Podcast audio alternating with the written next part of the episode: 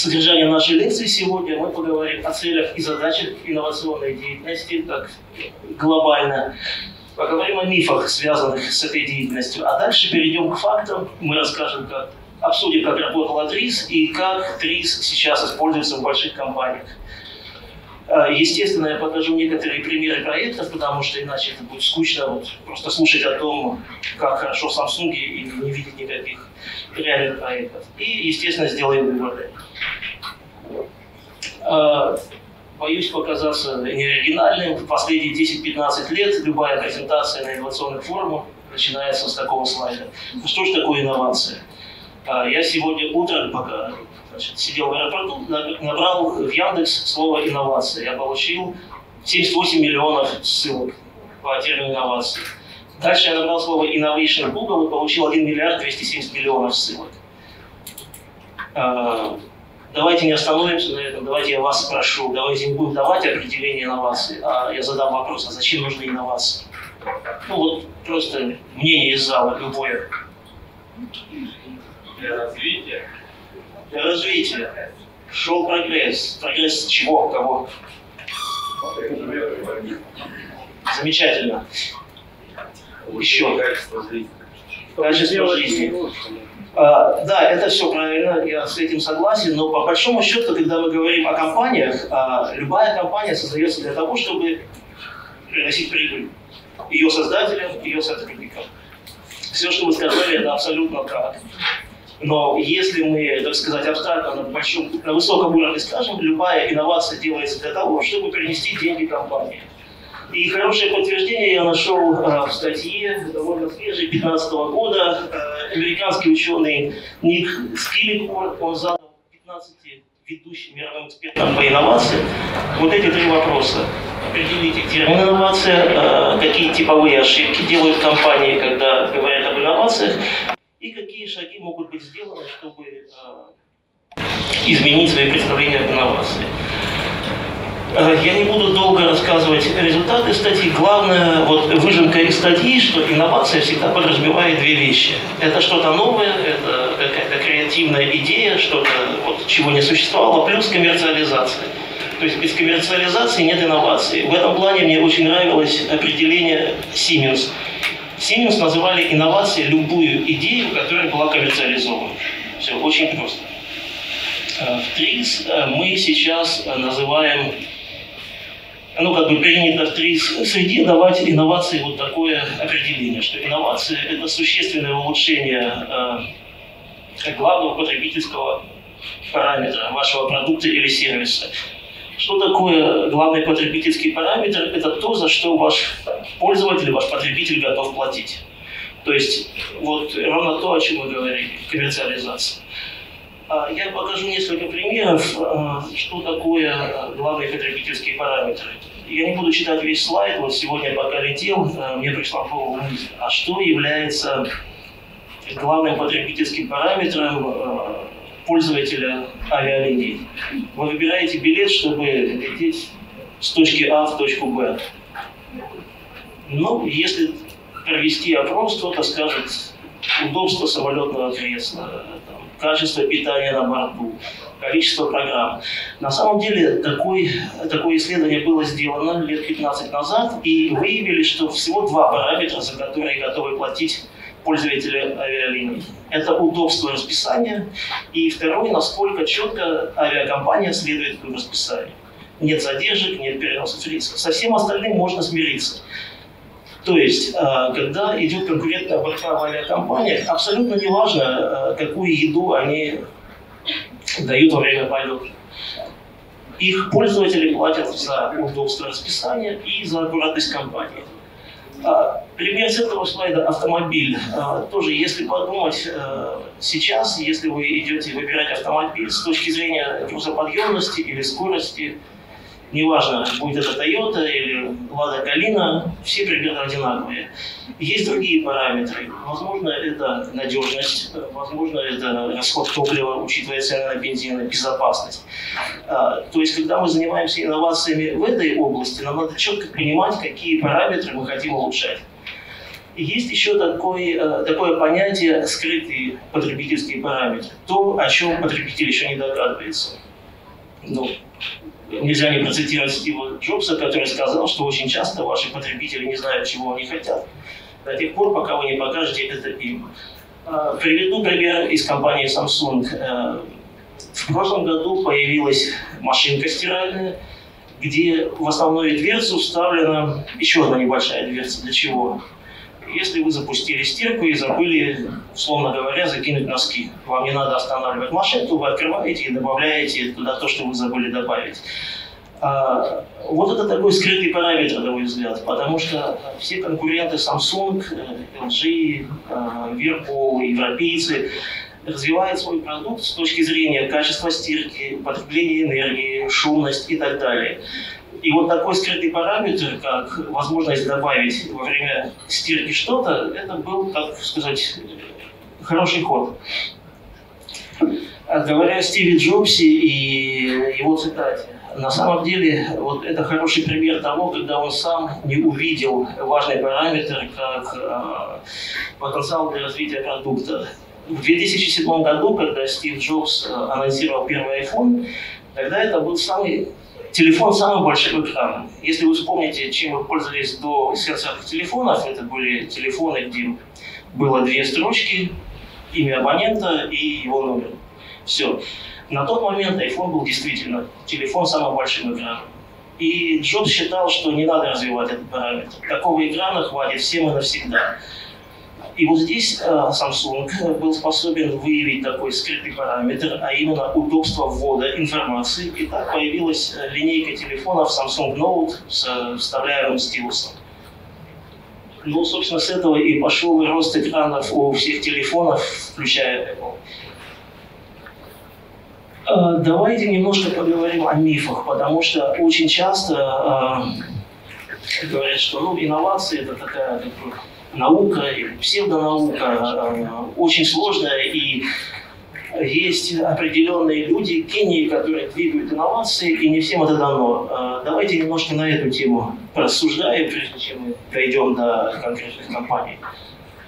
Значит, на этом графике показана такая печальная статистика. Значит, э, из трех тысяч высказываемых идей, ну, скажем, мы начинаем проект, есть идеи, которые мы обсуждаем на совещаниях, есть идеи, которые высказываются где-то в неформальной обстановке. Всего это три тысячи идей в среднем.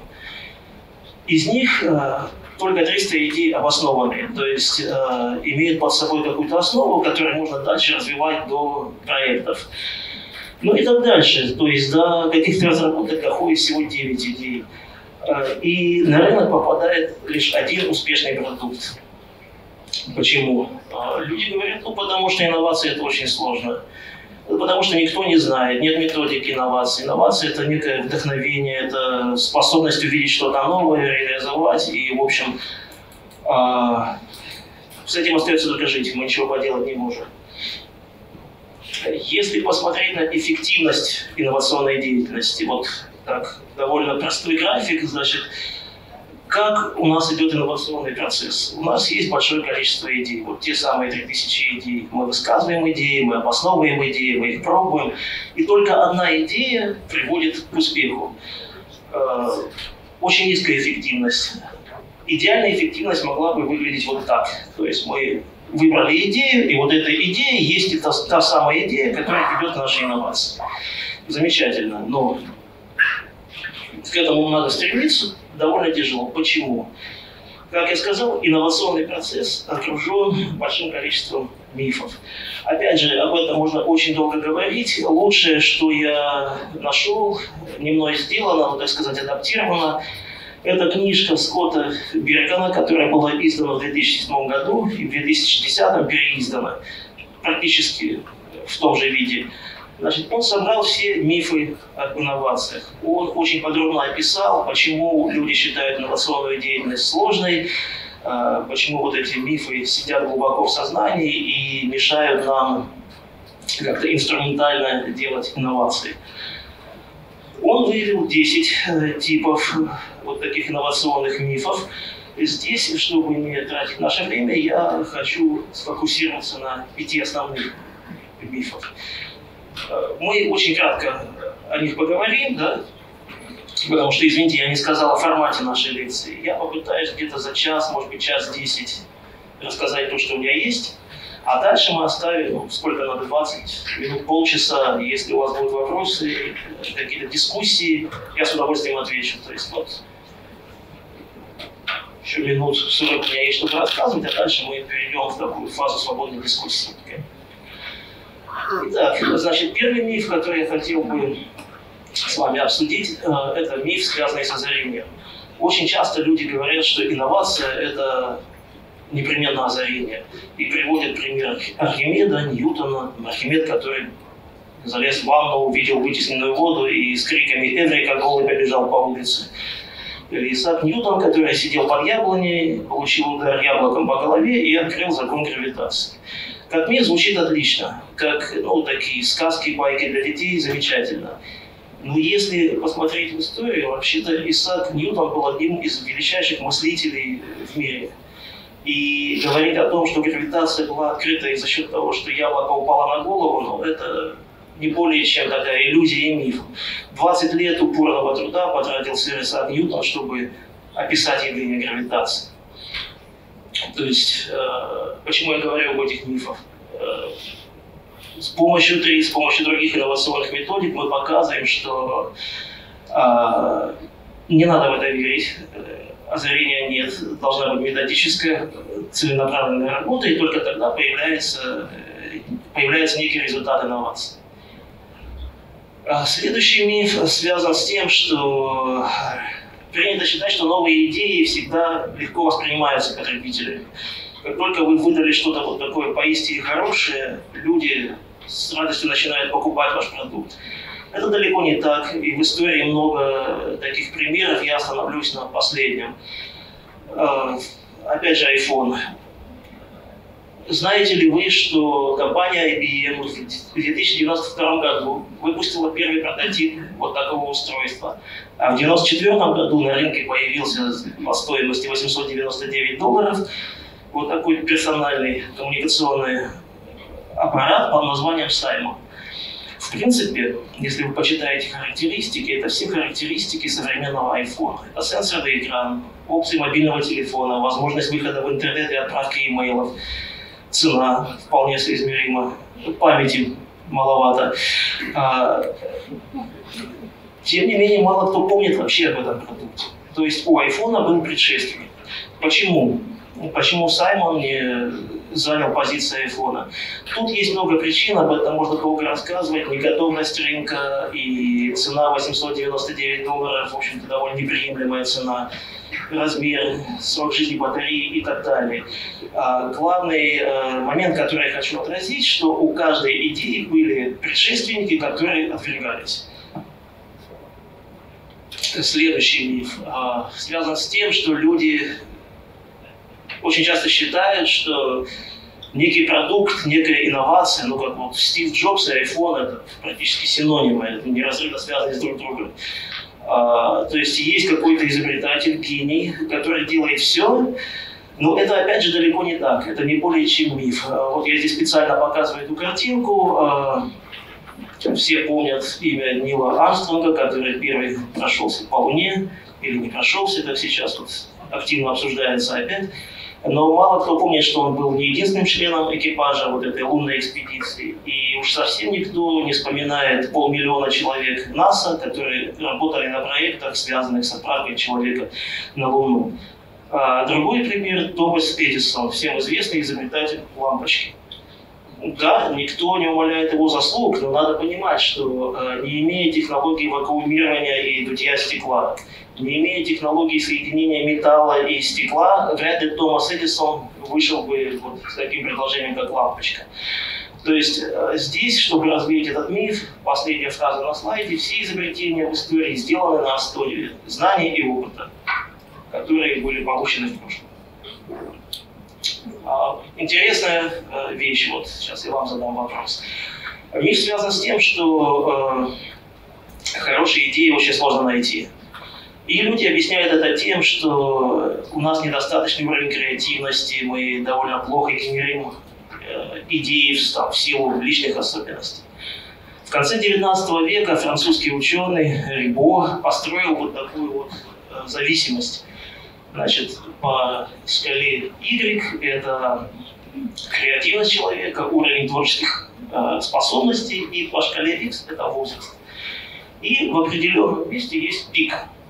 То есть в какой-то момент своей жизни мы являемся, так сказать, на пике своей креативности. Как вы думаете, какой возраст, когда мы являемся? 35. 35. 25. 12. 40. 40. Замечательно. Давайте я покажу, что нашел Рибо. Он сказал, что 14. Э, в начале 21 века ученые из MIT повторили это исследование, и современные люди в 12 лет достигают пика креативности. То есть для нас мы вот, что называется, безнадежные, да? А, на самом деле, опять, это не более чем миф, почему это показывает. То есть а, вот э, такое распределение связано с психологической инерцией. Когда рождается ребенок, он открыт ко всему, он изучает много нового, дальше начинается школа, институт и так далее, и мы обретаем тот багаж знаний, который дальше нам мешает. Он как бы блокирует наши креативные способности. Вот давайте такой небольшой тест проведем.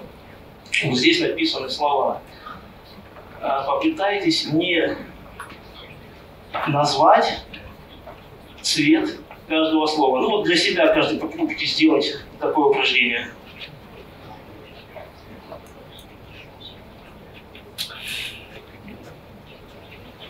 Сложно, да? Потому что мы умеем читать. Мы не, не называем слова, мы смотрим не на цвет, а мы умеем читать. Если вы покажете вот тот же самый слайд ребенку, который еще не умеет читать, но знает цвета, для него не будет проблем. У него нет вот этой психологической инерции, вот этого багажа знаний, который давит. А для чего это рассказывает? То есть, вне зависимости от возраста, люди продолжают быть креативными. А, надо просто уметь иногда отключать вот эту вот самую психологическую инерцию. И последний миф, который мы сегодня рассмотрим, а, связан с тем, что Э, принято считать, что как только инновация появилась, это всегда замечательно, это всегда хорошо. Э, на слайде показан первый полет летательного устройства братьев Райт. Да, действительно, они решали такую глобальную задачу – осчастливить человечество возможностью передвижения по воздуху. Вряд ли они думали о терактах в Нью-Йорке 11 сентября. То есть э, не всегда инновация хорошо, иногда надо смотреть в будущее, и не всегда возможно это сделать. А, пример из э, проекта компании Gentry Partners, это был проект, в котором я тоже участвовал. Значит, э, в свое время компания Chiquita Bananas, самый крупный производитель бананов, решила выйти на рынок с новым продуктом. А, индивидуально упакованные бананы вот так по три, и банана сингл – это одиночный банан, который в супермаркете может взять потребитель. А надо сказать, что вся процедура обработки и упаковки бананов – это целиком ручной труд. Когда решили делать такой продукт, довольно сложно отделять бананы поодиночке. И вот была изобретена, сделана вот такая машина. Три таких машины мы поставили в Коста-Рику. Замечательно, компания Чикита счастлива, но большое количество работников в Коста-Рике, к сожалению, потеряли работу. То есть вот инновация хороша и не хороша. То есть надо об этом тоже помнить. Следующий наш раздел посвящен краткой истории ТРИС. Как много человек в зале вообще знакомы с ТРИС? Так вот, просто чтобы понимать. В общем, большая часть, да, поэтому, э, да, я понимаю, что не все, поэтому я, конечно, кое-что буду объяснять, но не на сильно детальном уровне, да. Лучше я покажу, как вот эта самая теория применяется в деятельности, скажем, у нас в Samsung. Значит, э, Автором ТРИС является Генрих Саулович Альтшулер, который работал патентным поверенным в Советском Союзе, и на основе анализа большого количества патентной информации он выявил некие закономерности, которые позволяют людям быть более креативными, делать изобретения. Дальше он и его ученики развили эту вполне складную теорию, которая, э, оказавшись за рубежом, об этом мы сейчас поговорим, а, также насытилась некими маркетинговыми, э, коммерческими инструментами, позволяющими ее использовать в деятельности действительно коммерческих компаний. Потому что когда Альтшулер создавал ТРИС, э, это был Советский Союз, и речь не шла о каких-то извлечениях прибыли.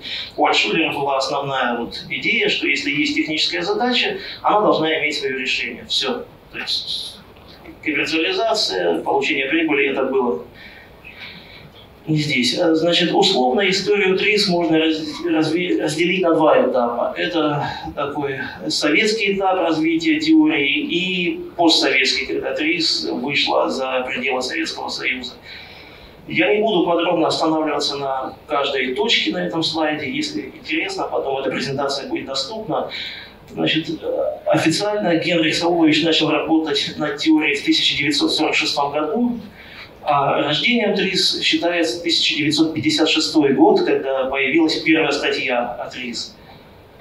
Э, дальше появлялись школы в различных городах и республиках Советского Союза. И таким важным этапом в ТРИС это была перестройка 1985 года в Советском Союзе, когда советские инженеры получили возможность выезжать э, за рубеж и нести знания, нести теорию за пределы Советского Союза.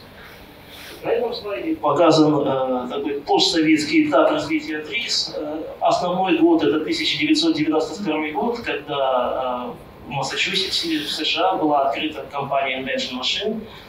Она занималась разработкой и продажей программного продукта «Изобретающая машина».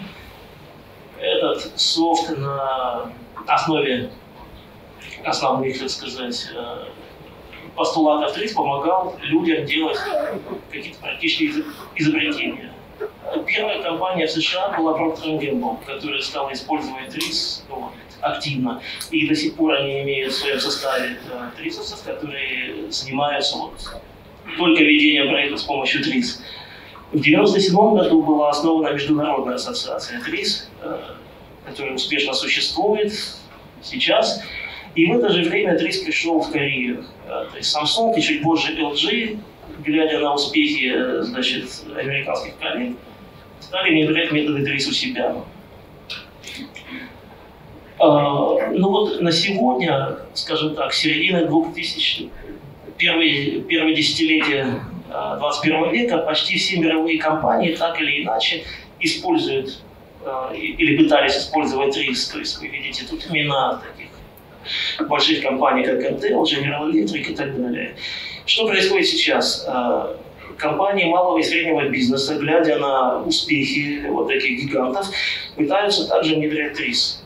Более того, университеты, а, скажем, вот GE, у них а, есть такая дама Марта Гардер, которая является таким основателем трис-движения на General Electric. Когда я с ней виделся пару лет назад, она сказала, что большое количество звонков из американских университетов. То есть если GE делает трис, мы тоже хотим учить своих студентов, чтобы в дальнейшем они были конкурентоспособны. То есть сейчас, вот по состоянию на 2017-2018 год, э, я вижу такое большое движение в малый и средний бизнес – и плюс э, институты, университеты по всему миру, скажем, Питерский политех имеет э, курс ТРИС, Комсомольский на Амуре технический университет имеет курс ТРИС. Возможно, где-то еще я просто могу не знать. А, как работает ТРИС э, вот, для тех, кто э, впервые слышит или так мало знаком с этим? Как любая научная дисциплина или прикладная научная дисциплина, ТРИС работает с, с моделями. То есть мы имеем некую специфическую задачу. Мы переводим ее в модель задачи, мы получаем модель решения и дальше э, получаем некое решение. Ну вот математика, да, такая всем известная, всем понятная наука. Как работает математика? По той же схеме. Вот представьте, передо мной стоит задача посчитать количество людей в этом зале я могу начать вот слева направо и ходить считать, займет какое-то время. А с другой стороны, я могу поставить модель своей задачи. Я знаю, что у меня, в смысле, у меня в этом зале есть 6 рядов, а, примерно по 20 человек, то есть 6 умножить на 20 – это некая модель моей задачи. Дальше я применяю некий инструмент, математический э, способ умножения. Я умножаю 6 на 20, получаю 120. Я получаю модель своего решения я не знаю, 120 яблок, 120 людей, 120 кого, это модель. И дальше, исходя из своей специфической задачи, я получаю свое специфическое решение. Я понимаю, что 120 человек находится в этой аудитории. То же самое с ТРИС. Есть разные способы моделирования задач и есть способы решения вот этих моделей. Переход от моделей задач к модели решения и дальше получение решения. Э, давайте рассмотрим такой вот интересный пример сейчас с развитием гаджетов, смарт-часы очень популярная вещь. А, есть две основные задачи, связанные со смарт-часами. Первый – это размер экрана, безусловно, да, то есть мы не можем делать его очень большим, потому что неудобно носить. Но когда он очень маленький, нам неудобно управлять такими часами. Вот если бы я это моделировал с помощью ТРИС, я бы сформулировал физическое противоречие, касающееся размера экрана. Экран должен быть большим, чтобы им было удобно управлять, и экран должен быть маленьким, чтобы мне было удобно носить этот гаджет на руке. А, на самом деле решения существуют, вы их знаете. У Apple, например, вот есть сбоку такой барашек, когда вы не блокируя экран, просто можете осуществлять навигацию. У Samsung есть вот такое вот кольцо сверху, которое вы передвигаете и тоже управляете навигацией. Казалось бы, ну, почему не решение проблемы? У ТРИС, опять же, если мы анализируем эту задачу с помощью ТРИС, есть э, такой закон развития систем, как динамизация. То есть мы переходим к каким-то более таким динамичным э, воздействиям, э, взаимодействием, ну вот, скажем, полевым воздействием. Вот это патент, который получили мои коллеги из э, Центра глобальных технологий несколько лет назад. Идея была в том, что э, стоит небольшой проектор сбоку часов, и мы проецируем изображение на э, кисть руки. Э, то есть это может быть то же самое изображение или другое. В этом случае, управляя вот этим экраном, мы совершенно не блокируем то, что это спроецировано на нашу руку. Да, неплохое решение, но есть вторая проблема, связанная с таким устройством. Э, значит, очень часто у нас занята вторая рука мы что-то несем, мы ведем автомобиль, я не знаю, или она просто грязная, и вот по статистике 70% пользователей часов хоть раз в жизни пытались, значит, управлять носом. Вот отсюда встает вторая задача. А как сделать э, смарт-часы которым можно управлять только одной рукой. Ну и действительно, если вы посмотрите патенты, если там, посмотрите обзоры, все производители часов над этим бьются. У Apple своя политика, у Samsung своя.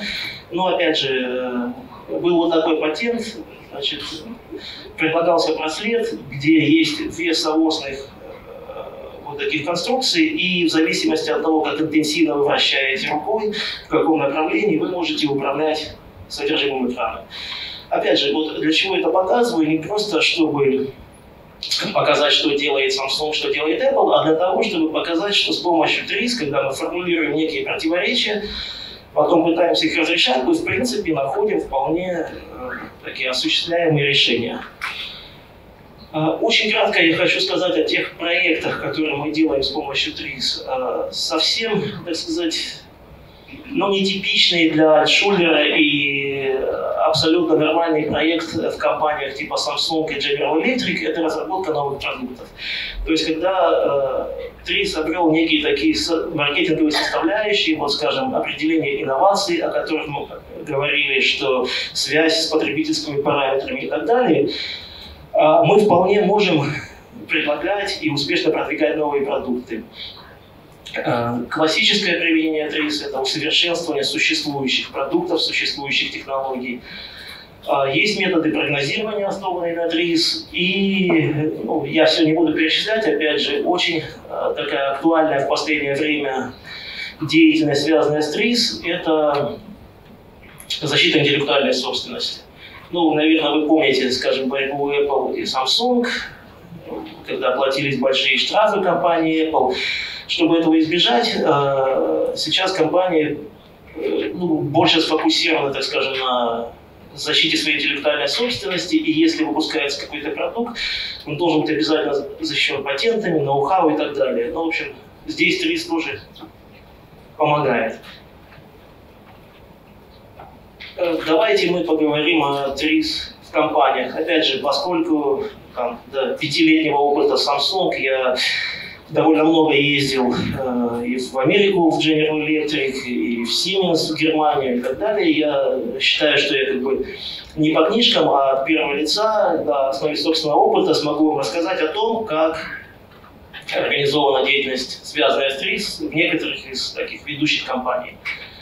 На этом слайде э, вы видите список, далеко не полный список всех тех компаний, которые так или иначе использовали и продолжают использовать ТРИС.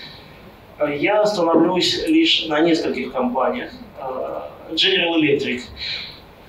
Э, General Electric имеет Global Research Center, то есть такой исследовательский крупный центр в городе Нискаюна, это штат Нью-Йорк.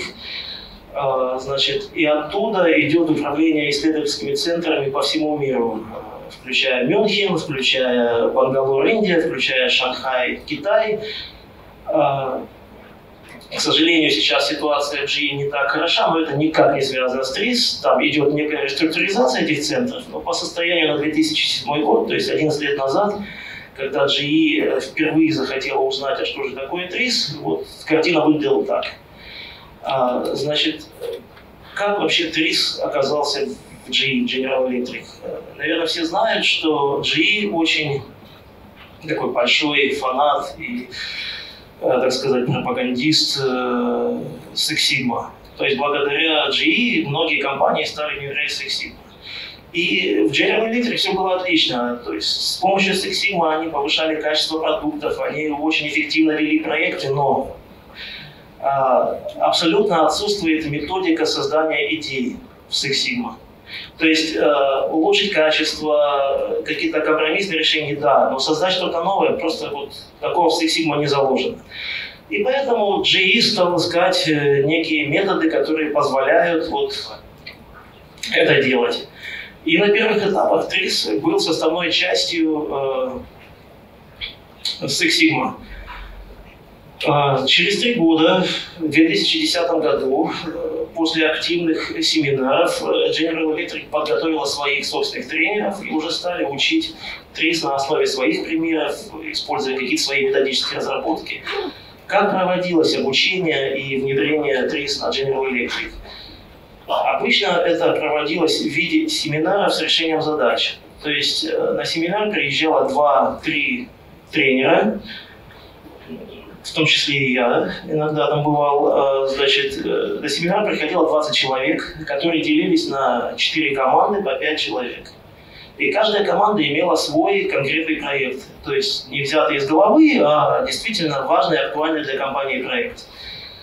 А, семинар занимал три дня на базовый уровень ТРИС, и, скажем, мы объясняем какой-то инструмент аналитический, скажем, функциональный анализ или причинно-следственный анализ, и команда начинает применять полученные знания к своему конкретному проекту. В конце обучения приходит топ-менеджмент компании для того, чтобы послушать результаты выполненных проектов. Это был большой стимул для слушателей, потому что они понимали, что в конце обучения им надо будет докладывать своим непосредственным начальникам. Поэтому результаты были всегда хорошие, а начальство с большим как бы, энтузиазмом поддерживало внедрение. А, другие компании, как я упоминал, значит, Siemens, а, в Германии есть такой а, человек, Роберт Адунка, он провел с Siemens, наверное, лет 10-15, сейчас у него своя успешная консалтинговая компания Patrice, которая является основным поставщиком услуг в Германии и в Австрии. Но когда он был Сименсом, э, на одной из конференций европейских он значит, озвучил такой тезис, что ТРИС адаптирована компанией Siemens и позволяет снизить риски, связанные с внедрением новой продукции. Э, опять же, значит, каким путем пошел Siemens? Они не стали внедрять классическую ТРИС, они взяли версию компании Gentry Partners, но они ее адаптировали немножко под себя. То есть все примеры были сделаны на основе проектов Siemens и тогда их инженеры легче воспринимали. Компания Intel тоже такой большой поклонник ТРИС, э, и, как сказал Амир Рогель, который являлся пионером ТРИС в Intel, что ТРИС – это инновационная платформа для Intel в 21 веке. А с компанией Intel у меня было такое общение в основном в Петербурге, где есть филиал компании Intel, где сидят в основном а, программисты. И казалось бы, ТРИС это такая железная дисциплина, которая плохо подходит для программных продуктов. Однако же нет, то есть программисты вполне, э, так сказать, адекватно воспринимали, применяли и так далее. Ну и чтобы закончить э, с хай-тек компаниями, перед тем, как мы перейдем к Samsung, еще одна компания Wrigley. Ну, все знают, это компания, производящая жевательную резину. Значит, знакомство с Трис в Wrigley началось в 2008 году, когда они заказали несколько проектов компании Gentry Partners. И проекты были весьма успешные, и компания сказала так, мы хотим, чтобы наши инженеры могли делать сами вот такие же вещи, как делают приглашенные консультанты. И тогда с 2008 по 2009 год в США прошла серия семинаров по ТРИС. Затем э, вице-президент Тафик уехал в Китай, потому что в Китае, как вы понимаете, сосредоточено основное производство ригли, скажем, в Шанхае стоит крупнейший в мире завод по производству жевательной резинки. Что-то невообразимое на этом заводе было. Очень впечатляет. А, значит, Обучение ТРИС началось в Китае в 2012 году, и также ряд проектов уже с привлечением самих китайских специалистов. И в 2013 году они сделали свой ТРИС-клуб в компании, где раз в месяц они собирались, делились успехами, какими-то методическими разработками и так далее. Честно скажу, что сейчас происходит, я не знаю, потому что как раз вот в конце 2013 года я уехал в Корею, и с Ригли никаких контактов у меня больше не было. Ну и давайте теперь я расскажу про Samsung, собственно, вот э, то, ради чего я так долго летел. Значит, э, наверное, многие видели эту статью в издательстве Forbes в 2013 году. Статья называлась э, в переводе «Что делает Samsung инновационной компанией». Значит, два основных факта отмечаются в статье. Во-первых, что большое количество российских ученых и инженеров уехало в Южную Корею э, в середине 2000-х годов, в начале 2000-х годов. И это действительно так. Если посмотреть, э, кто работает в Samsung, довольно большое количество химиков, физиков и программистов из России. Сожалению, сейчас российские программисты заменяются индийскими программистами, просто потому что уровень зарплат российских программистов дошел до такого уровня, что стало выгодно их заменять недорогими индийскими программистами. Вот объективная реальность. И второй факт, который, значит, упомянут в статье, это то, что Samsung начал использовать риск. И здесь показана цитата из статьи, что только на первых своих проектах ТРИС принесла Samsung экономию в 100 миллионов долларов США. От себя я хотел добавить еще один важный момент, который не отражен в статье, это отношение компании к сотрудникам. Samsung является частной компанией. Uh, несмотря на огромный персонал, это ну, все-таки частная компания. И приходя в компанию, вот, скажем, пять лет оказавшись, назад оказавшись там, я не ожидал такого отношения к персоналу. То есть каждый человек вне зависимости от позиции, чувствует себя членом большой семьи и гордым членом этой семьи. То есть э, для меня это сначала было так несколько неочевидно, когда я начинал общение со своими корейскими коллегами, и вот они с большой гордостью рассказывали о компании. Э, ну, скажем, спустя два года этот менталитет перешел и ко мне, то есть я тоже стал гордиться, что я часть этой большой компании. Э, я хочу сразу э, оговориться, что я буду говорить о компании Samsung Electronics. Потому что вообще-то Samsung это большой агломерат компаний. Э, ну, скажем, у Samsung есть строительное подразделение. Может быть, вы знаете, что в Дубае вот это самое высокое здание в мире, Бурдж Халифа, это построено Samsung. А Samsung, кроме этого, делает большие газоперевозящие танкеры. Samsung имеет банковскую систему. Э, индустрию развлечений и так далее. Я буду говорить о компании Samsung Electronics, которая делает конечные продукты, то есть то, что мы держим в руках, это мобильные телефоны, то, что есть у нас на кухне, микроволновки, холодильники и так далее. Э, кроме бытовой техники и мобильных телефонов, э, компания Samsung Electronics делает микропроцессоры. Причем на сегодня это крупнейший производитель микропроцессоров, скажем, телефоны Apple, тоже используют процессоры Samsung. На этой картинке показан главный офис и въезд на территорию компании, которая находится в городе Сувон, недалеко от Сеула. Э, значит, помимо вот этих четырех высотных зданий, в комплексе есть 132 здания поменьше, включающие лаборатории, исследовательские центры, гостиницу, столовую и так далее. Только на этой площадке трудится 35 тысяч человек. И вот одно из этих зданий, упомянутых ранее, это Value Innovation Program Center. То есть на русский, наверное, переводится как э, центр ценностных инноваций. То есть инновации, которые выгодны и компании, и привлекательны для потребителей. А, этот центр является структурной единицей Центра глобальных технологий. То есть а Центр глобальных технологий, в свою очередь, имеет своей целью э, отслеживание каких-то новых разработок, придумывание новых видов товаров, и э, на основе которых появляются продукты Samsung Electronics. Весь ТРИС сосредоточен вот в этом VIP-центре, и не только ТРИС, я немножко расскажу об этом. Значит, здесь э, показаны основные виды деятельности центра. Ну, во-первых, это выполнение инновационных проектов для различных бизнес-подразделений компании. То есть, по сути, мы являемся такими внутренними консультантами компании. Скажем, идет проект по полупроводникам, надо распределять фоторезист по подложке кремниевой. Э, инженеры попробовали все методы оптимизации, не очень хорошо получается, экономия там, 5-2%, но учитывая объем производящихся полупроводников это ничто. И стоит такая амбициозная цель проекта снизить использование фоторезиста в два раза. И вот тогда этот проект идет в ТРИС отдел, и здесь уже с помощью анализа, с помощью решательных инструментов придумываются какие-то совершенно новые идеи, которые инженеры по ряду, по ряду причин не могли найти. Естественно, мы занимаемся обучением ТРИС, компании, и не только ТРИС. Но, скажем, сейчас э, очень модное веяние – это дизайн мышления. Естественно, оно не обошло стороной Samsung. То есть есть отдел, который этим занимается, и в том числе обучает инженеров дизайна мышления. Два раза в год в центре, в глобальном центре технологий производят, проходят выставки технологий и материалов. То есть приглашаются компании из Японии, из Китая, из Европы, российских компаний, к сожалению, не видел. Э, и в течение трех дней, ну, такая, в общем, довольно солидная выставка. Участники преследуют одну цель – попытаться продать свои разработки Samsung. Samsung преследует цель найти что-то новое и адаптировать свои продукты. И относительно новый вид деятельности центра – это проведение инновационных концертов. Значит, что это такое?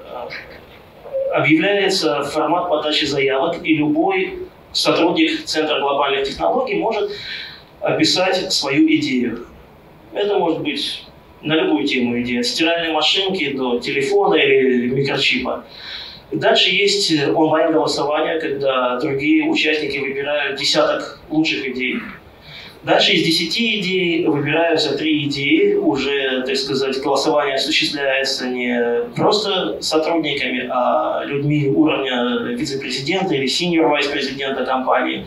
И вот эти три идеи получают свое дальнейшее развитие, то есть они рекомендуются Центром глобальных технологий, соответствующие бизнес-юниты для следующего развития.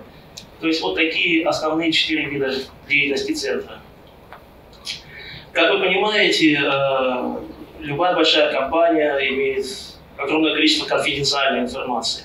И поэтому назвать какие-то цифры, приводить э, факты мне было достаточно сложно, но когда я готовил эту презентацию, опять же, я понял, что вообще надо использовать ресурсы. Есть две презентации моих коллег, мистер Ли и мистер Ким, э, которые в разные годы с разрешения руководства Samsung показывали некие данные. Эта презентация была показана в Киеве в 2013 году. И вот эта презентация совсем свежая, 2018 год, сентябрь, на пресс-конференции в Лиссабоне. Я позаимствовал у своих коллег некоторые слайды и покажу вам реальные цифры, чтобы, так сказать, понимать, э, какие проекты мы делаем и как в них используется ТРИС. Давайте начнем с ТРИС обучения. Э, значит, в Samsung изначально появилась вот такая вещь, называлась Trees Handbook. То есть это в формате комиксов, такая небольшая книжка. Когда начинается, она до сих пор существует. Когда начинается любой проект с применением Trees, выглядит это так. А, значит, два специалиста по Trees, ну, скажем, я и вот мистер Ким, которому принадлежит этот слайд, поскольку его корейский существенно лучше, чем мой, и он разговаривает с заказчиком, то есть с инженерами. Он выдает вот такие книжки, чтобы народ э, за неделю, за две мог понять в такой простой игровой форме, а что же такое ТРИС и что можно ожидать от применения ТРИС. Несколько лет позже был разработан онлайн-курс по ТРИС. Обучение занимает порядка месяца, а, оно добровольное, то есть никого не принуждают, но благодаря вот такой пропаганде ТРИС э, люди проявляют интерес и проходят такое обучение. Дальше, если у них есть интерес, они идут на очные курсы ТРИС. И год назад появился вот такой вот application, приложение для смартфонов, написанное одним из учеников ТРИС группы. А, оно, к сожалению, недоступно на Play Market, оно только внутреннее самсунговское и на корейском. Но, тем не менее, вот, по отзывам, эффективная вещь. Как строится структура обучения в Samsung?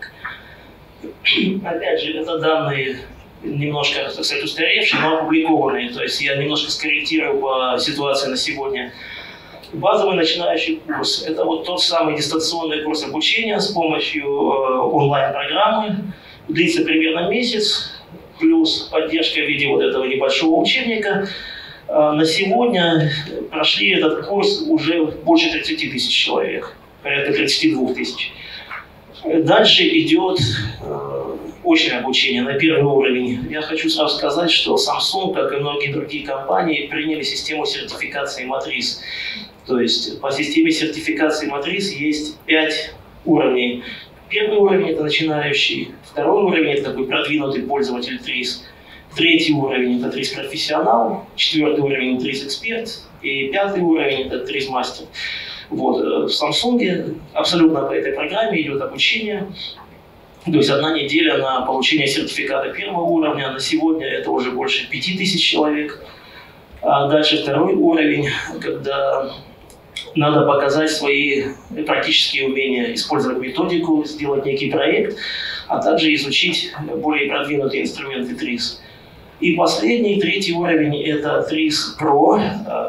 Значит, вот здесь я остановлюсь поподробнее, это интересно, потому что из разных дивизионов Samsung собирается группа, 10-12 человек. Эта группа переезжает к нам в Value Innovation Program Center, и 10 месяцев группа работает над своими проектами, сидя у нас э, в Центре глобальных технологий.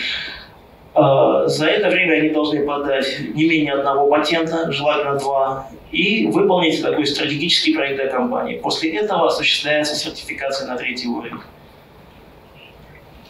Это что касалось обучения, давайте немножко поговорим о проектах, потому что все-таки основной вид деятельности – это выполнение консультационных проектов для бизнес-подразделений компании. Опять же, статистика практически не поменялась с 2012 года, то есть э, в год у нас выполняется э, ну, не, не в самом центре, а, так сказать, э, с помощью специалистов центра в среднем 350 проектов и подается порядка 150 патентных заявок. Если посмотреть на типы проектов, которые мы выполняем, то примерно, ну, вернее так, большая часть направлена на совершенствование ключевых технологий. Что такое ключевые технологии? Сейчас ключевые технологии – это технологии, связанные с производством полупроводниковых процессоров. Поэтому все, что вот, относится к этому, распределение фоторезист, методы осаждения тонких пленок и так далее, это ключевые технологии и большое количество проектов с применением ТРИС вот здесь, в этой области. Повышение качества продукции. А, да, это тоже такая важная сфера деятельности. А, об этом можно, ну, знаете, с какой точки зрения подумать. Ведь Samsung очень долгое время не занимал лидирующих позиций наверное, все помнят те времена, когда плоские телевизоры Samsung стали вытеснять японские телевизоры. Sony, Panasonic сначала там, за счет более низкой цены, затем за счет более высоких характеристик и так далее. И сейчас то, что мы видим, ну, в принципе, японские телевизоры уступают по количеству продаж э, корейским телевизорам. На тот момент Samsung был такая компания, которая очень быстро умела следовать за лидером. И когда ты следуешь за лидером, когда ты пытаешься адаптировать некие технологии, тебе всегда надо думать о качестве. Потому что вот то, что заложено в японские телевизоры, то, что защищено патентами и ноу-хау, не всегда видно в конечном продукте. Поэтому очень много было проектов, связанных с повышением качества. И часть проектов связана со, со снижением стоимости. Для кого делаются проекты?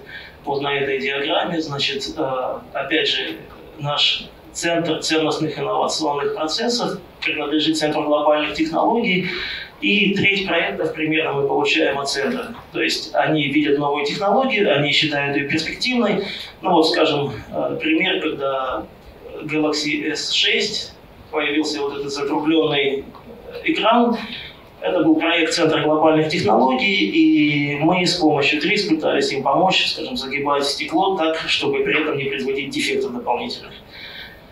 А, дальше, оборудование и процессы. Да, Samsung, производственная компания, очень много проектов, связаны с тем, как увеличить производительность, опять же, качество и так далее. И если посмотреть э, на самый большой сегмент на этом графике, это конечные продукты, то есть то, что мы с вами покупаем. Из них э, больше половины занимают мобильные устройства, безусловно, э, ну и дальше другие телевизоры, бытовая техника. А, здесь, извините, я не успел перевести этот слайд. Это взято из презентации тоже мистера Ли. А вообще ТРИС-проект имеет э, свою такую определенную последовательность. Длительность проекта может занимать от 3 до 8 месяцев в зависимости от сложности и в зависимости от ожидаемых результатов.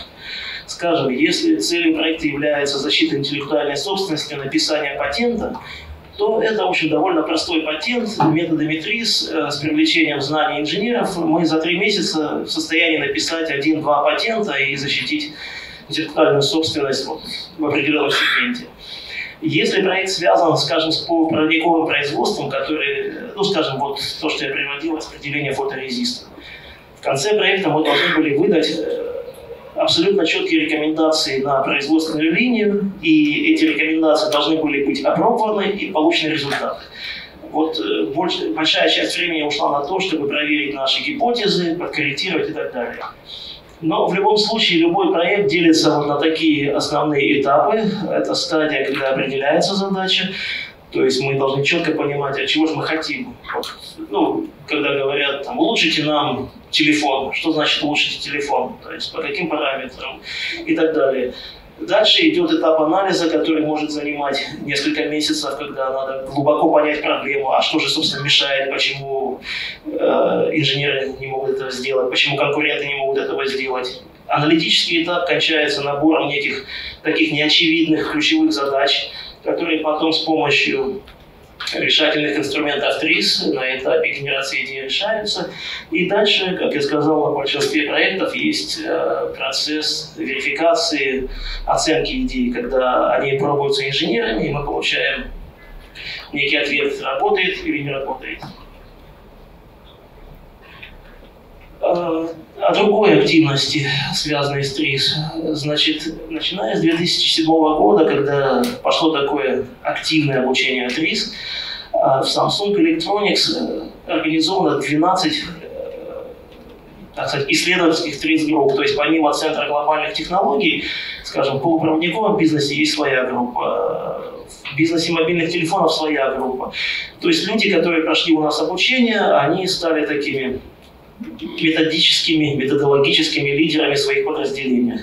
Чтобы эту активность как-то поддерживать, раз в квартал мы проводим на базе центра три симпозиум, то есть это такая конференция на полдня примерно, где есть докладчики, рассказывающие свои проекты, какие-то, может быть, методические находки.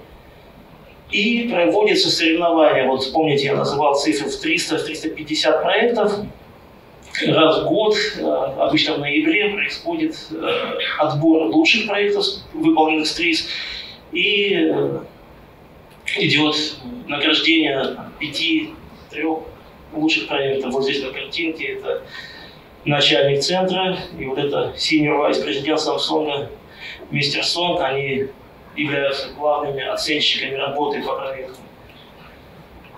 А, этот слайд я тоже позаимствовал у моего коллеги мистер Ким. Мне очень показался он таким наглядным. Вот он на своей презентации сравнил как бы становление 3 Samsung с становлением личности человека.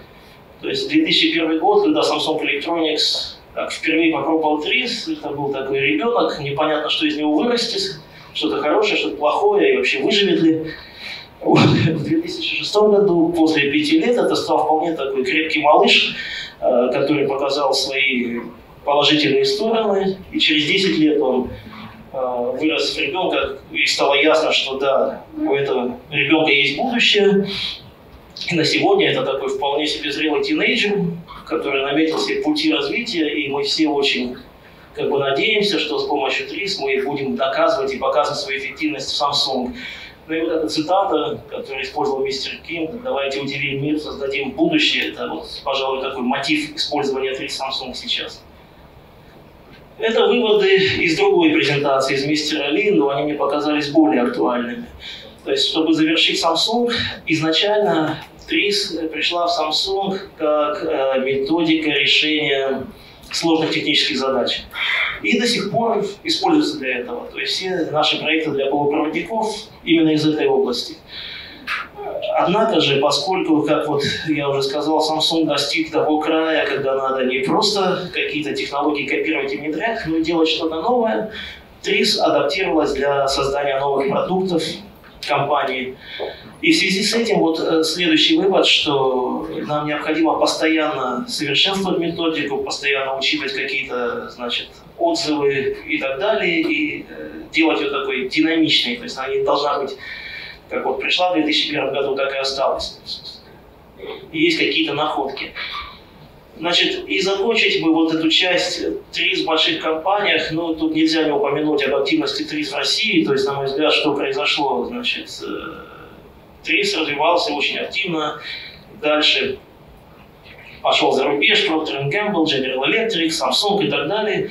И вот год назад компания, группа компаний «Базовый элемент» э, объявила о том, что начинают активно использовать методы ТРИС, и действительно вот на последней конференции было заявлено, что 72 тысячи человек они хотят обучить до 2020 года. Ну и не только Базел, я знаю, что и Ростек, и Росатом, и другие компании от России сейчас адаптируют уже именно ту версию ТРИС, которая немножко покаталась на Западе, обросла какими-то вот, опять же, маркетинговыми и рыночными инструментами, и теперь активно используется в России. А, давайте вам покажу несколько примеров, не только Samsung, потому что, ну, опять же, из-за конфиденциальности много про Samsung я говорить не могу, вот, только то, что было запатентовано и выпущено, но также проекты, не связанные с хай-тек, а связанные с такими простыми потребительскими товарами, чтобы показать, что 300 работает и там, и там.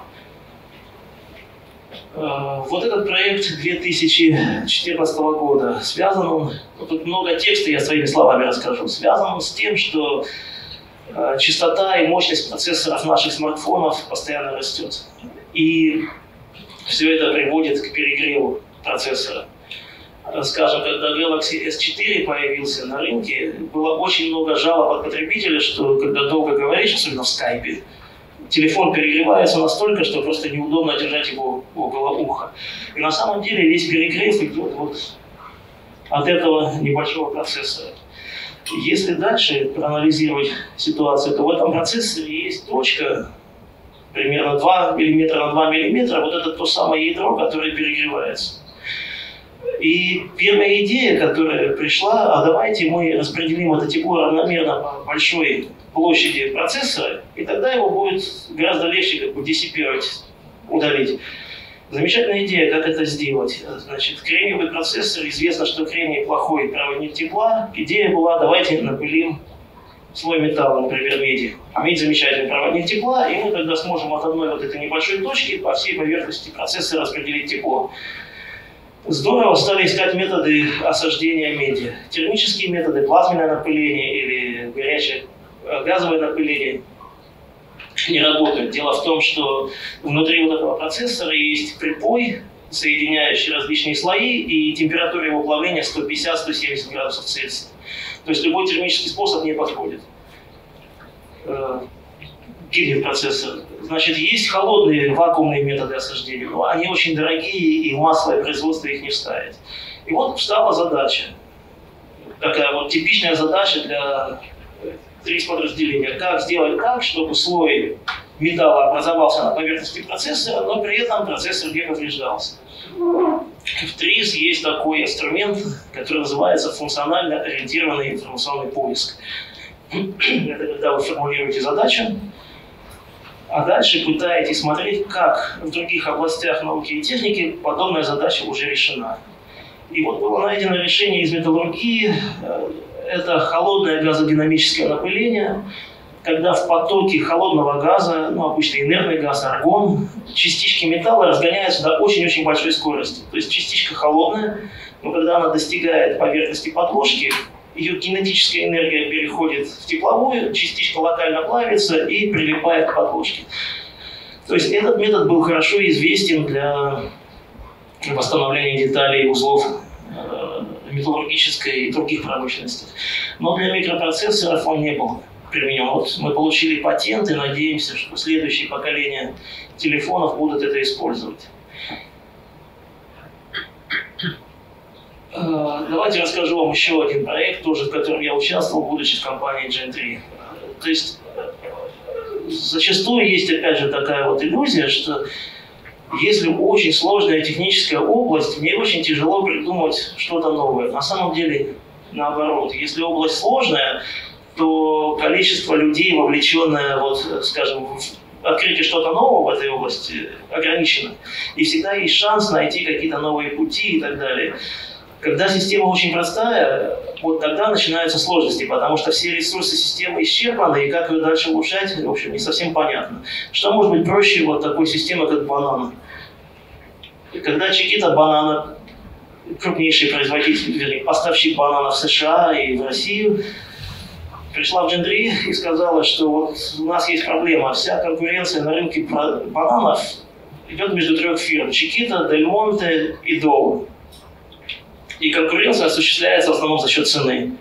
То есть кто дает бананы дешевле, тот, собственно, и владеет большей частью рынка. Чикити эта ситуация не нравилась, и она решила вывести бананы на какие-то новые рынки. То есть как сделать банан инновационным продуктом, да, вот такая, казалось бы, неочевидная задача. А, что было предложено? Вообще вот мы нашли такую потребность на рынке.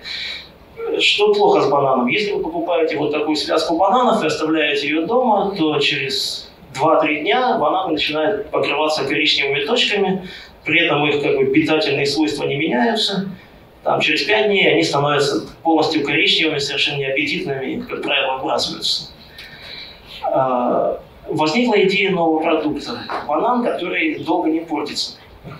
Естественно, было для Америки, там бум здорового питания, никакой генной модификации, никаких консервантов. То есть это должен быть свежий банан, но который должен храниться 10 дней. А с помощью экспертов мы поняли, что банан, он вообще как живое существо, он дышит, даже когда его сняли. И вот в таком виде а, и если мы сокращаем количество кислорода в воздухе с 20, 21% до 5%, то все э, реакции химические, связанные с метаболизмом, замедляются, и банан остается вот таким желтым долгое количество времени. И тогда Чикити была предложена концепция вот такого продукта, который назывался Fresh and Ready. То есть это три банана, упакованные э, в пленку, пленку была встроена мембрана, которая обеспечивала количество кислорода в упаковке на уровне 5%. И такой банан мог действительно храниться до 10 дней. Что это дало Чикита? То есть это их вывело на совершенно новые рынки. Скажем, фастфуд, рестораны не хотели торговать бананами по той самой причине, что они быстро приходят в негодность. Как только появилась возможность хранить бананы 10 дней, такие компании, как Starbucks, Макдональдс и некоторые другие проявили интерес, что такой продукт нам нужен. Да, это входит в концепцию здорового питания. Э, мы хотим. Ну и последний пример я вам покажу. Может быть, вы, особенно те, кто знаком с ТРИС, Его слышали, поскольку многие люди его активно используют. Э, это был один из первых, может быть, проектов для компании Procter Gamble, и связан он был с отбеливанием зубов. Procter Gamble компания PVI – это как бы предшественник компании Gentry Partners, то есть там, по ряду причин PVI, Pragmatic Vision International, стала Gentry Partners, но в принципе это делалось теми же самыми людьми с помощью той же самой методики. Значит, э, как выглядело существующее устройство для отбеливания зубов? Это такая капа, куда помещался специальный гель, вставлялась в рот на несколько часов. Это очень неудобно. Плюс э, повреждались десна. Вот эта сильная химия, она разъедала десна, и потребитель был недоволен. Значит, и Procter Gamble сказал, сказал сразу, нам нужна революция для рынка отбеливания зубов. Нужно что-то абсолютно новое, чтобы человек в домашних условиях, не обращаясь в профессиональную клинику, мог отбеливать зубы. И когда стало понятно, что на самом деле есть два параметра, это безопасность и удобство, Удобство заключается в том, что ничего не вставляется большое и объемное в рот, а, и плюс это не видно окружающим. То есть вот в предыдущем методе я мог использовать эту капу только дома, пока меня никто не видит. И были придуманы вот такие пластинки White Strip. Значит, это такая полоска, которая наклеивается на зубы. Ее почти не видно, она прозрачная. И человек может ходить с этой полоской какое-то время, дальше она снимается, зубы становятся белыми, при этом, поскольку полоска клеится на зубы, повреждения десен не происходит. Это те примеры, которые я хотел показать. Давайте я к выводам перейду. Тут немножко совсем. Значит, ну, я надеюсь, что мне удалось показать, что инновационная деятельность это не просто некие там, процессы озарения, не какие-то одинокие гении, которые двигают мир вперед. Это вполне такая методическая вещь, которая может и должна развиваться. И вот уже многие компании, как за рубежом, так и в России, активно, так сказать, на систематической основе делают инновационные продукты. А, если говорить о ТРИС, то, так скажем, с 2000-х годов это основная такая движущая инновационная сила в крупных компаниях э, по всему миру, и в Корее, и в США, и вот сейчас, благодаря деятельности базового элемента Ростеха, Росатома, вот эта версия ТРИС возвращается в Россию. Я очень надеюсь и верю, что вот, так сказать, немножечко улучшившись за рубежом, она сможет, она, эта ТРИС, принести какие-то плоды здесь, в России. И вот, собственно, вот на этом я и хотел бы закончить свою лекцию. Спасибо большое за внимание.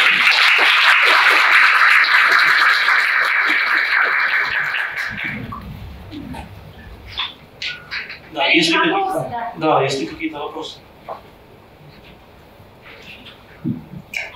Сразу. Олег, а у меня к вам два вопроса. А, вопрос номер раз. Скажите, пожалуйста, вот в вашей сфере ответственности внутри Samsung, что является вашими основными рабочими инструментами помимо TRIS? Э, помимо TRIS. Значит, давайте начнем с моей позиции в Samsung Electronics, тогда будет понятно. У меня позиция главный инженер, то есть достаточно высокая позиция в компании. А помимо TRIS, я бы сказал, такой project management, э, то есть соблюдение э, четких сроков выполнения проектов, организация работы, зачастую взаимодействие, скажем, с какими-то сторонними организациями, ну, скажем, вот мы делаем проекты, я вижу, что в США есть компания, которая лидер на данный момент, корейцы не всегда идут на контакт, они стесняются плохого английского и так далее. И тогда вот организацией таких вещей занимаюсь тоже я, то есть какой-то митинг совместный, телефонный, вот такие вещи. Пожалуй, все. А так, в основном, ну, у меня на визитке написано, что я три специалист. То есть моя основная деятельность это все-таки трис. Я понимаю, спасибо. И вопрос номер два. А, вот э, владеете ли вы э, информацией по России, видите ли картинку? И если видите, тогда вопрос вот в чем. Э, у нас сейчас на нашем российском пространстве есть ли какие-то точки, центры, неважно, а, какие-то организации, которые, у которых есть такое конструктивное понимание, что такое инновации, у которых есть четкое понимание и не умеют с этим работать, они умеют добиваться какого-то результата, потому что это не всегда очевидно. Да, спасибо, очень хороший вопрос. Значит, э, чтобы быть честным, последние пять лет я живу в Корее. Но общаясь, э, так сказать, с коллегами, с друзьями из России, э, ну вот то, что я приводил, базовый элемент, например, там, трис-лидер их, это Сергей Ковенко, была возможность с ним пообщаться, складывается впечатление, что он видит цель, он видит, куда идти и как развивать компанию, чтобы, так сказать, в историю базового элемента немножко так лет на 10 отмотать. Когда-то, вы помните, была производственная система Toyota, очень популярна. И Волжский автозавод, который входит в базовый элемент, это, пожалуй, единственное предприятие в России, которое внедрило вот эту систему и, как я слышал, довольно успешно. Сейчас теми же самыми похожими шагами они пытаются внедрять ТРИС, в том числе и на Волжском предприятий. Вот такая информация. Если э, до конца быть честным, э, я думаю, что вам лучше поговорить с моими коллегами. Вот в этом зале присутствуют. Вот в течение форума вы сможете с ними поговорить. Они просто больше владеют информацией, чем я. Спасибо. Паша. Я хочу задать следующий вопрос. Кроме а, методологии ТРИС, которая приятно, что родилась в Советском Союзе, и на 80-е годы по статистике более 50% всех изобретений было сделано в Советском Союзе. То есть как бы логически родился. На Западе же в это время, даже чуть раньше, и вот сейчас э, уже, наверное, третье дыхание получило такое понятие, как системная инженерия.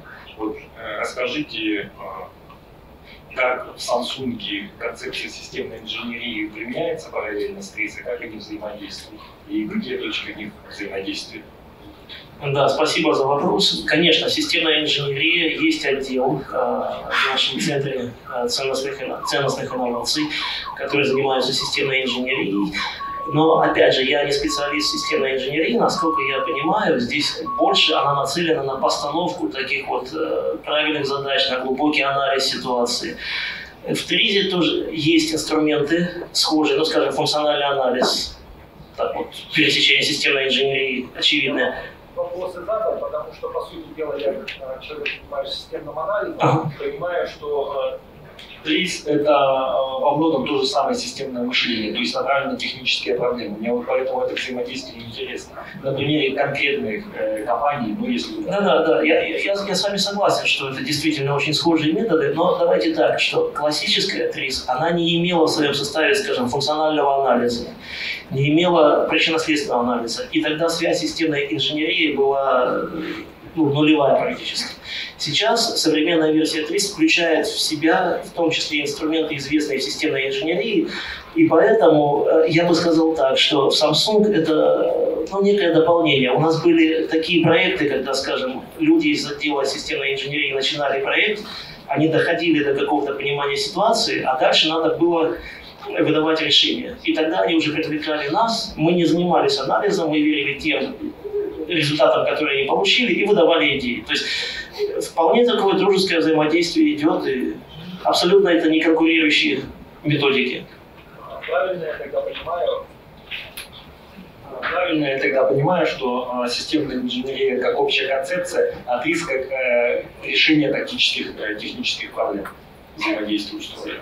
Вот на примере Samsung. Ну, можно сказать и так. Но на самом деле я привел только один пример. Там есть разные виды взаимодействия. Но опять же, вот эти два отдела, они существуют в рамках одной организации отдельно. Но зачастую мы помогаем Я бы не стал, понимаете, вот разделять, что есть системная инженерия есть ТРИС. Все это находится под одной большой крышей Центра ценностных инноваций. И зачастую вот специалисты из этого отдела, из этого отдела работают над одним и тем же проектом ну, такой, знаете, иногда синергетический эффект такой получается от применения двух методик.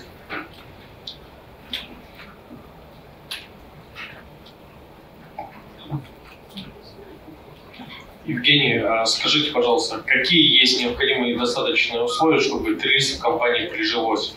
Ну, понятно, что многие пытались, но там не прижилось. Вот какие необходимые достаточные условия, чтобы э, прижилось и работало там 15-20 лет? Замечательный вопрос. Спасибо. И вот даже на примере тех компаний, которые мы сегодня обсуждали, а, давайте вот на двух примерах, две разные стратегии было. Скажем, в General Electric у них был начальник э, вот этого Global Research Center, некто Майкл Денчик. Это человек с российскими корнями, он уехал в Америку лет 30 назад, и он слышал от РИС, еще будучи значит, советским гражданином. И поэтому ТРИС в General Electric пришел сверху, с уровня топ-менеджмента. И вот это было таким решающим фактором. То есть, э, когда приходит самый главный человек и говорит, вот ТРИС это хорошо, вот задание там, своему подчиненному Марти Гарни, подумай, как это вписать в систему Сетсима, да, есть, и пошло. Вот это был такой один путь. А в корейских компаниях немножко не так. Вот на примере Samsung и LG. Значит, ТРИС пошел с низов. Э, то есть были энтузиасты, которые что-то слышали от РИС, и стали делать проекты, и стали показывать некие успехи. Кстати, активно пользуясь э, привлечением российских специалистов. То есть Samsung была единственная компания и остается, которая в своем штате имеет вот таких людей, как я, постоянная позиция и не кореец, три специалист. То есть э, вот я бы сказал так, универсального рецепта, наверное, нет. Конечно, идеальный случай это вот случай с General Electric когда начальство сказало, э, дальше был найден хороший поставщик из услуг, э, в течение там, первых двух месяцев были показаны результаты, все, все органически вписалось. У Samsung был дольший путь. Э, в России тоже, понимаете, тоже есть своя специфика. То есть, ну скажем так, если сравнить российский менталитет и корейский менталитет, если приходит человек, я приду в российскую компанию, 30 это здорово, давайте займемся ТРИС. Да нет, это лженаука, и все, у нас тут лучшие инженеры, зачем нам ТРИС? Вполне предсказуемая, понятная реакция. Да? А в Корее немножко не так. Вот если человек говорит, смотрите, вот есть ТРИС, да, вот компании Intel, Procter Gamble используют, получают такие результаты. Да, интересно, научи нас. Начинается обучение. Что-то не заработало. Кореец не скажет, что так, уходи, это такая глупая методика, нет, она не работает для нас. Он скажет по-другому, он скажет, наверное, методика очень хорошая, но слишком сложно, я немножко не понял, надо бы еще попробовать. Вот, я думаю, поэтому в Корее получился такой проход снизу. Вот. Для России я не знаю, не вижу универсального рецепта, кроме вот такого, знаете, то, что, кстати, происходит в базовом элементе, ведь тоже там непосредственно при поддержке Олега Дерипаски ТРИС внедряется. Поэтому нет сомнений, что как производственная система Toyota была внедрена, значит, при его непосредственном участии, его поддержке, но, наверное, ТРИС имеет большие шансы в базовом элементе, надеюсь.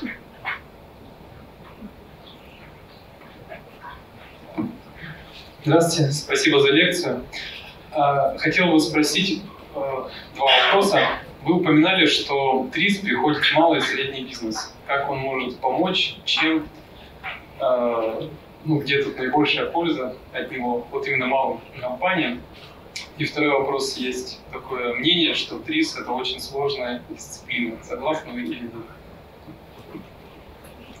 Да, спасибо за вопросы. Давайте я с первого начну. А, ну, опять же, с оговорки на Корею, потому что я вижу, что там происходит с компаниями малого и среднего бизнеса.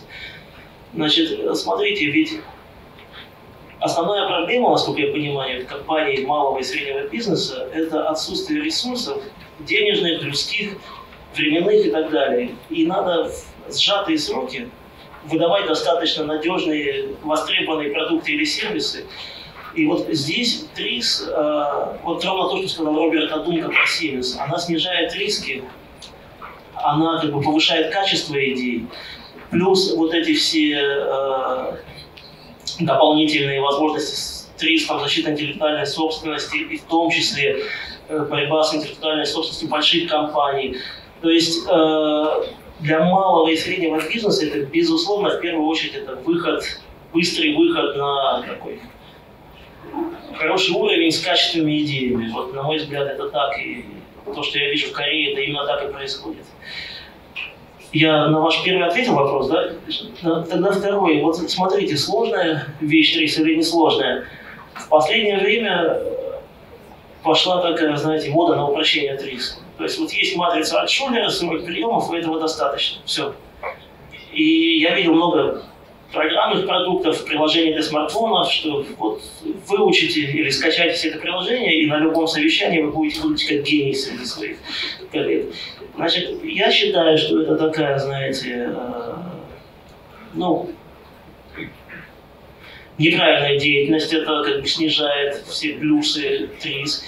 А, отвечая конкретно на ваш вопрос, да, ТРИС это действительно сложная вещь, и учиться и можно, и нужно постоянно. То есть вот сейчас при поддержке МАТРИС Международной ассоциации, ассоциации ТРИС ежегодно проводятся конференции, где люди защищают э, работы на звание мастер ТРИС. То есть постоянно появляется что-то новое, что-то из этого нового адаптируется. То есть это такая растущая наука. Но вот понимаете, вот это все равно спросить, математика это сложная наука или несложная наука? Ну, арифметика несложная наука. Да, я в первом классе научился складывать и отнимать, и, в общем-то, могу сказать, что математика это очень просто. Если я пойду в нелинейную алгебру, я могу сказать, что это очень сложная наука. Да? То есть, опять же, это сильно зависит от того уровня, на котором вы хотите использовать ТРИС.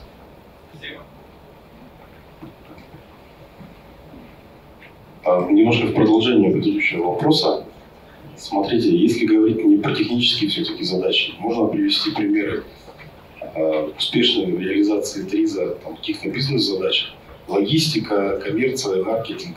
И правильно я понимаю, что все-таки вот Gentry, Partners, они именно адаптировали, что называется, ТРИЗ, да, вот под такого рода задачи, или нет?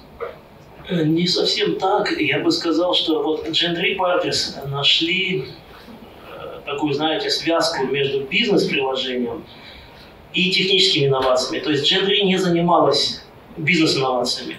Она занималась техническими инновациями, которые были востребованы рынком, бизнесом. Э, в разные годы были привлекались различные, знаете, консалтинговые компании, которые занимались бизнес-инновациями. Для того, чтобы они находили, скажем, вот эти потребности рынка, а дальше Gen3 с помощью вот этого а, этой концепции главных потребительских параметров, сводила это на некий технический язык и уже решала задачи, которые вот привыкли решать с помощью ТРИСа. То есть вот так работал Gen 3.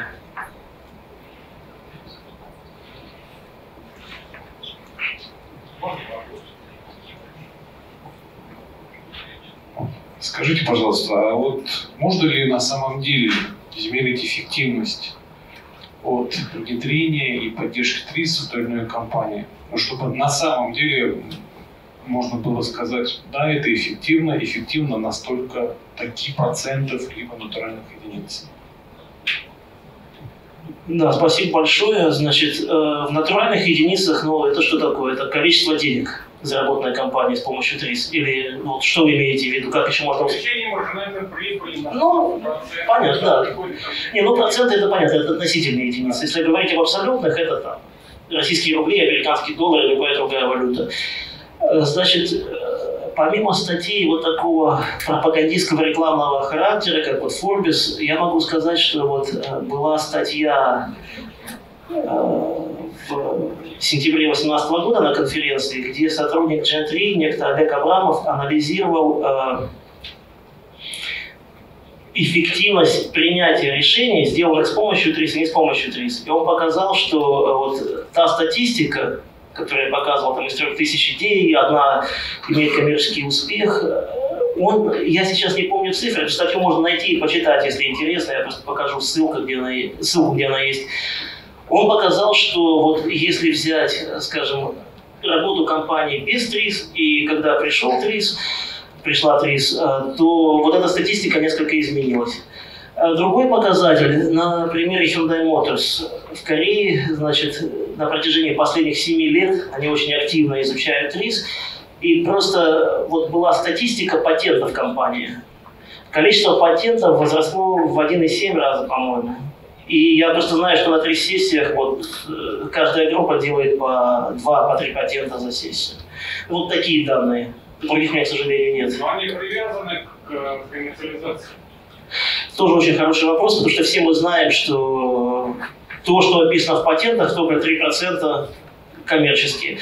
Значит, в этом году из Hyundai Motors некто Джай Ким защищал а, по совокупности звание мастер 3 защищал. И вот он показывал свои проекты, выполненные в Hyundai Motors с помощью ТРИС. Он получил третий уровень в 2008 году, 10 лет назад. И вот 10 лет назад он активно использует ТРИС. Э, это человек на должности руководителя группы и занимается группа системами охлаждения для гибридных автомобилей. Вот он очень четко показал, что из его патентов и патентов его группы 40% коммерциализовано и уже ездят вот эти гибридные автомобили на основе их решений. Вот такая у меня есть статистика. Из свежих. Здравствуйте, такой вопрос. Вы рассказали о нескольких компаниях, которые используют ТРИС у себя, и есть другие компании, допустим, Apple, и какой-то, возможно, существует конкурент ТРИЗа или альтернативная школа мышления, с помощью которых другие компании, например, даже Apple, разрабатывают свои инновации.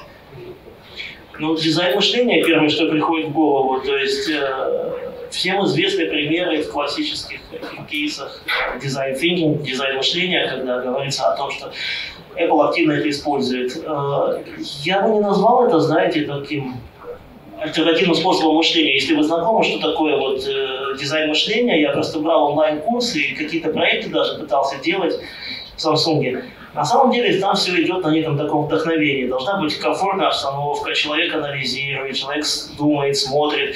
И вот, скажем, если ТРИС дает какие-то методики, ну, скажем, функциональный анализ, наиболее формализованный э, инструмент ТРИС делает раз, два, три, то в дизайн thinking ты больше смотришь на какие-то кейсы предшественников и вдохновляешься. То есть я не берусь критиковать и говорить, что это плохо или хорошо, это просто немножко другое. Вот то, что я слышал в Apple, вот такие методы. Про Trace в Apple я не слышал ничего. Скажу честно.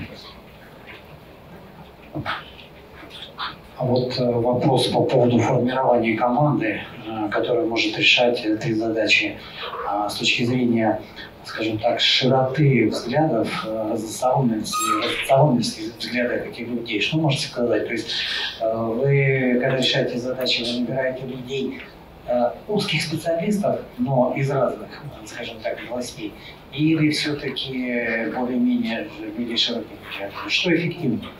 Я понял вас, да. Э, спасибо. Значит, давайте я два примера приведу. Первый – это как работал Generic Partners, который я тоже провел 10 лет, и как работает Samsung. То есть, смотрите, в Generic Partners мы брали проекты совсем из разных областей. Это могли быть бананы, потом это могли быть какие-то грузовики, потом это микропроцессоры Intel и так далее. Значит, что делали мы?